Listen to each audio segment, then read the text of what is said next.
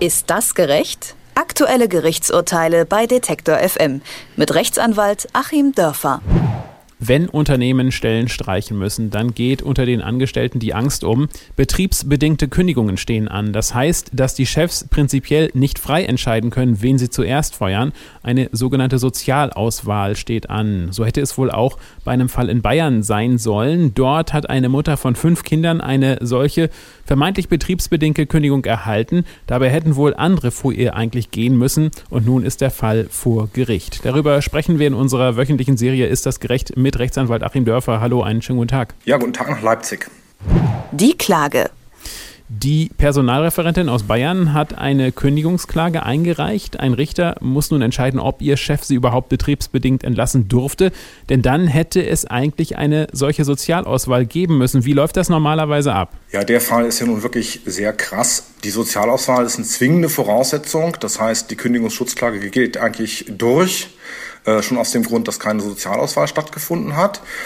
Die normale Vorgehensweise, wie sie das Gesetz vorsieht, ist bei einer betriebsbedingten Kündigung, dass ich ähm, erstmal als Arbeitgeber nachweisen muss, dass es überhaupt betriebsbedingte Gründe gibt, dass es also einen Umsatzrückgang gibt, aufgrund dessen ich Personal einsparen muss und dann muss ich äh, Arbeitnehmergruppen bilden, die äh, sozusagen in denselben Abteilungen sind, also Arbeitnehmer, die untereinander vergleichbar sind. Und unter diesen äh, untereinander vergleichbaren Arbeitnehmern muss ich wiederum nach einem Punktesystem gewichten, und zwar vor allem nach folgenden Kriterien Alter, Betriebszugehörigkeit und Unterhaltspflichten.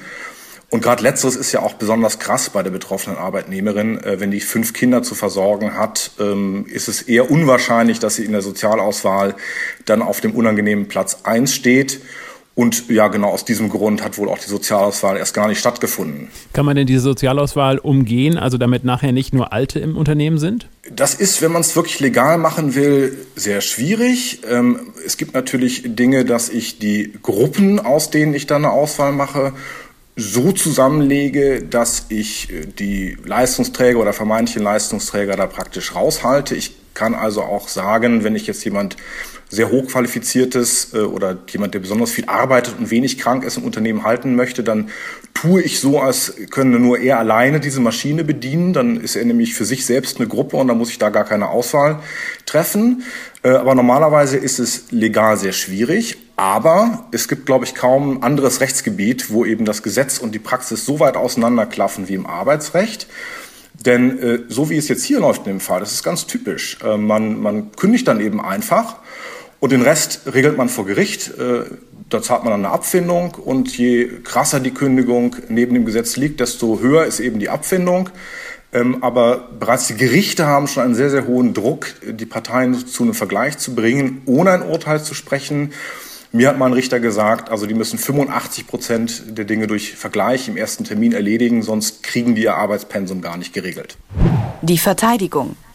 Die fünffache Mutter hätte also nach einem Sozialplan ihre Stelle erst einmal relativ sicher gehabt. Sie vermutet, dass es andere Gründe für ihre Kündigung gab. Hat das Vorschieben betriebsbedingter Kündigungen Methode in deutschen Unternehmen? Ja, das hat Methode und das liegt daran, dass ich im Bereich äh, der Geltung des Kündigungsschutzgesetzes, das heißt mehr als zehn Arbeitnehmer, die länger als sechs Monate beschäftigt sind, da brauche ich immer einen Kündigungsgrund. Ich kann also nicht wie in kleineren Betrieben äh, grundlos kündigen, und im Wesentlichen gibt es eben den personenbedingten Kündigungsgrund, also die äh, Person ist meinetwegen so schwer erkrankt, dass sie diese Arbeit nicht mehr ausüben kann über einen sehr, sehr langen Zeitraum. Dann gibt es den verhaltensbedingten, das ist das Klauen der silbernen Löffel. Und dann gibt es die betriebsbedingte Kündigung.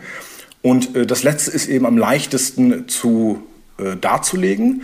Und ich brauche für die betriebsbedingte äh, Kündigung im Gegensatz zu den anderen keine Abmahnung. Also es ist sozusagen der für den Arbeitgeber am leichtesten zu handhabende Kündigungsgrund. Und wenn einem nichts anderes einfällt, dann nimmt man eben den. Das Urteil.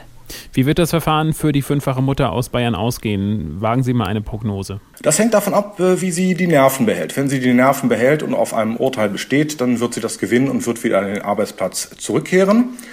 Normalerweise ist es in solchen Terminen aber so, dass der Richter dann sagt, Mensch, können wir uns hier nicht irgendwie einigen? Das ist doch jetzt unangenehm. Sie haben sich sowieso gestritten.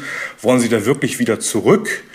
Und äh, dann gibt es einen Abfindungsvergleich. Das ist normalerweise so, pro Jahr Betriebszugehörigkeit gibt es ein halbes Bruttomonatsgehalt.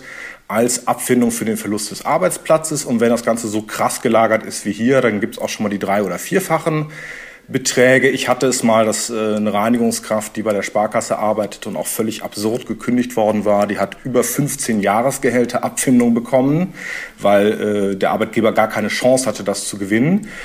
Also es geht so aus, entweder setzt sie sich durch und muss dann eben die Zähne zusammenbeißen am Arbeitsplatz oder sie wird mit einer sehr hohen Abfindung rausgehen. Und welche Folgen wird das Urteil für den Arbeitsmarkt insgesamt haben? Naja, also das ist äh, leider Usus. Es ist äh, im Grunde hier nur ein sehr krasser Fall, den wir haben, aber das ist im Prinzip Usus. Ähm, also es ist in den seltensten Fällen so, dass das Kündigungsschutzrecht wirklich dazu führt, dass der Arbeitsplatz erhalten bleibt, sondern meistens führt es eben dazu und wird von beiden Seiten so gestaltet, dass äh, einfach eine finanzielle Abfindung passiert. Und je nachdem, wie hoch die hier ausfällt, wird es sozusagen die Preisliste beeinflussen, aber mehr eben nicht. Dankeschön, Herr Dörfer. Sehr gerne.